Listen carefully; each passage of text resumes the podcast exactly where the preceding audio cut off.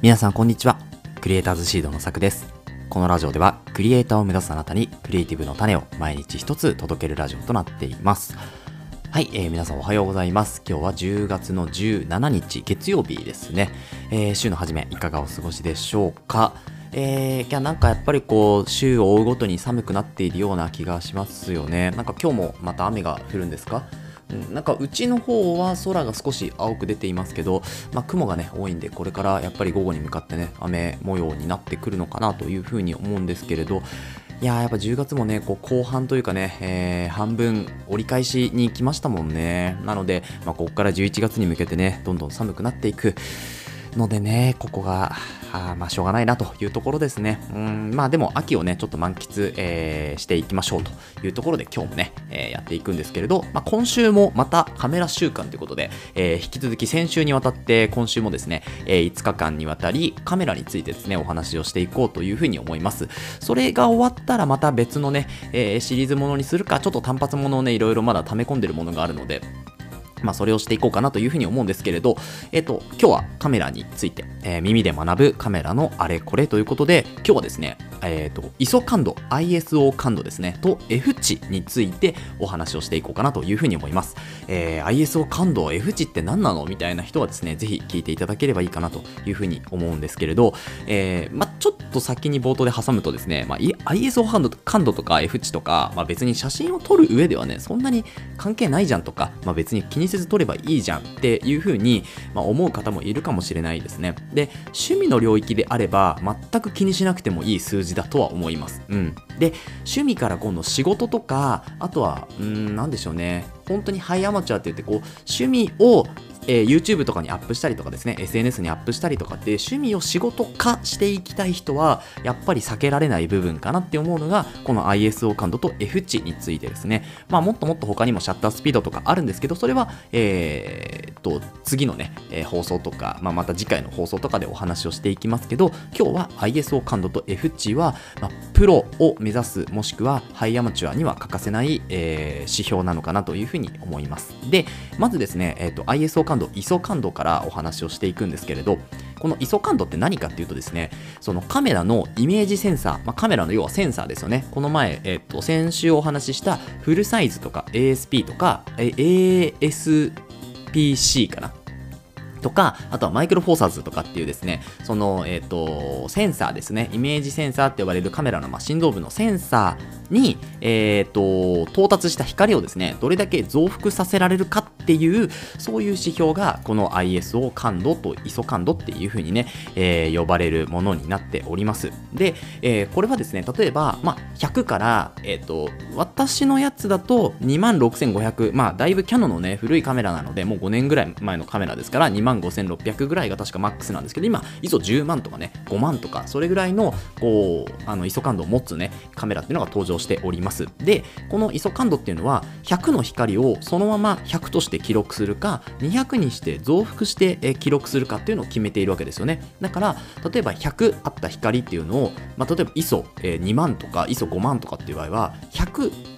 の取り込んだ光っていうのを5万ぐらいに、まあ、500倍ぐらいにこう増幅して、えー、記録することができるという、まあ、ちょっとよくわからないと思うんですけど要は、えー、明るさっていうのを倍増できる倍倍倍っていう風にどんどんこう明るさを増やせるみたいな形なんですよね。で、この ISO 感度っていうのを上げるとですね、明るく映るんですよ、やっぱり。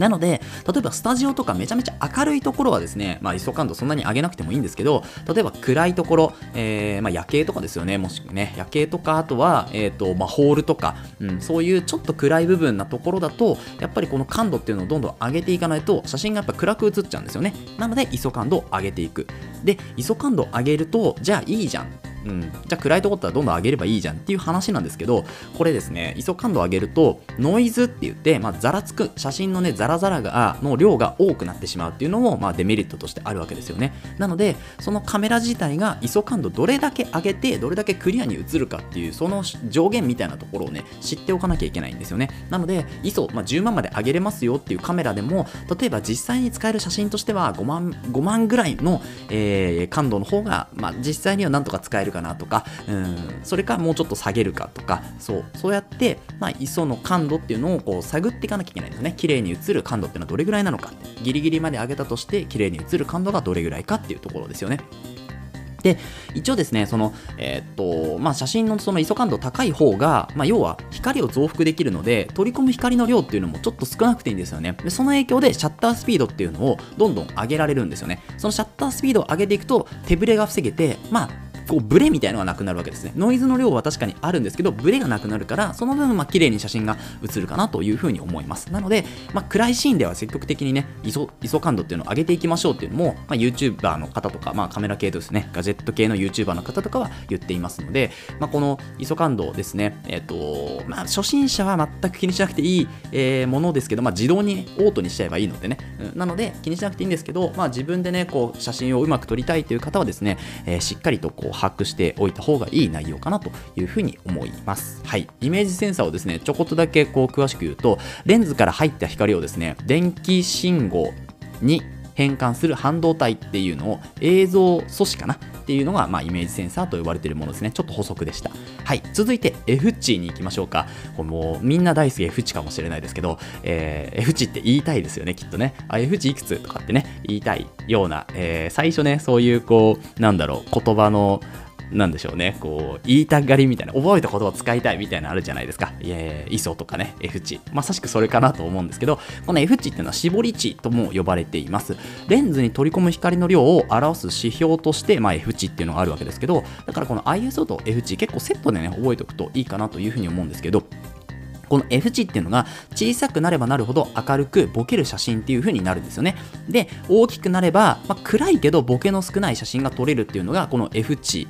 と呼ばれる、えー、値になっております。で、F 値を小さくすると、ピントを合わせられる範囲っていうのが小さくなって、周りがボケるんですよね。だから F 値が小さいと、えー、周りがボケる写真が撮れます。で、F 値が大きくなると、えー、しっかり、周りもボケない、しっかりとした写真が撮れるっていうのが、これが F 値の、まあ、なんでしょう、こう、わかりやすい説明になると思います。なので、えっ、ー、と、例えば単焦点レンズなんていうのは F 値がかなり小さいわけですけど、なんでかっていうと、一つのものに焦点を合わせて他をぼかすからっていうことですですよね。うん、なので、えっと、例えば、えー、草木をしっかり花とかね他の周りをぼかして花をきれいに撮りたい1枚抜きたいとか撮りたいという場合はですね、まあ、単焦点レンズなんていうのをおすすめしておりますねあとは、まあ、あの焦点距離が決まったものであって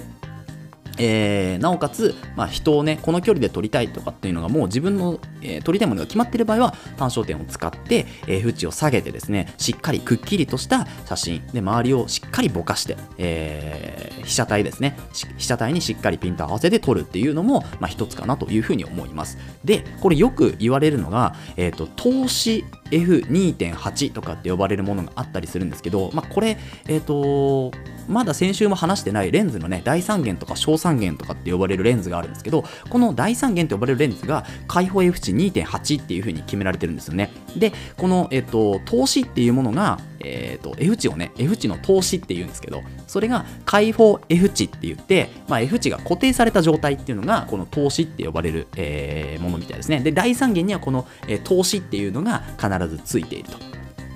2.8っていうのを F 値が2.8でこれが投資であることっていうのがその第3元レンズっていうのの条件みたいなので、まあ、これはね後で後日お話をしていきますけれど、まあ、そういうものもあるっていうのを覚えておいてくださいはい F 値ですはい、わかりましたでしょうか？レンズに取り込む光の量っていうのを表す指標で、小さくなればなるほど明るくなります。で、ボケる写真が撮れると。で、大きくなれば、え暗いけどボケの少ない写真が撮れるっていうのがこの F 値の特徴。だから F 値が小さければいいわけではなくて、しっかりと、え、大画面で、まあ、広角レンズとかでね、ボンと撮りたい場合は F 値は大きくてもいいということですね。ボケが少ないのでね、うん、しっかりくっきり写したい場合はボケが少ない方がいいので、F 値は別に高くてもいいわけです。だけど、例えば、まあ、ポートレートみたいな形うんでこう人の顔をね、え、しっかりくっきり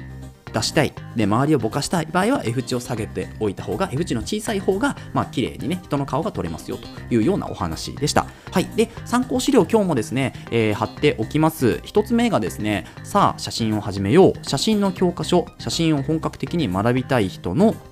ための基礎と演習という本と、もう一つはですね、写真技術の教科書というところ、ここの本をですね、参考にしておりますので、えっ、と、一応ですね、まあ、Amazon リンク貼っておきますけれど、まあ、これ、えっ、と、 Unlimited ですね、Kindle Unlimited 入ってる方は無料で読めますので、これ、えっ、と、検索していただければですね、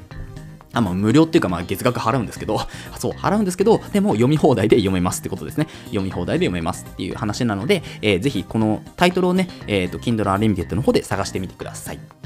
はい、ということで今日は、えー、カメラのあれこれ ISO 感度と F 値についてお話をしました。この放送ではクリエイターに必要なことだったり、あとはテクノロジーの情報やニュース記事、作業効率を上げるコツ、サイトツールなんかを中心に紹介をしております。リスナーさんと一緒に一流クリエイターを目指すラジオを作っていますので、えー、応援いただける方はぜひフォローの方をお願いします。また、ラジオの感想や質問も Google フォームにてお待ちしておりますので、どしどし送ってください。Twitter や Instagram もやっていますので、ぜひ遊びに来てください。それではまた明日お会いしましょう。ご清聴ありがとうございました。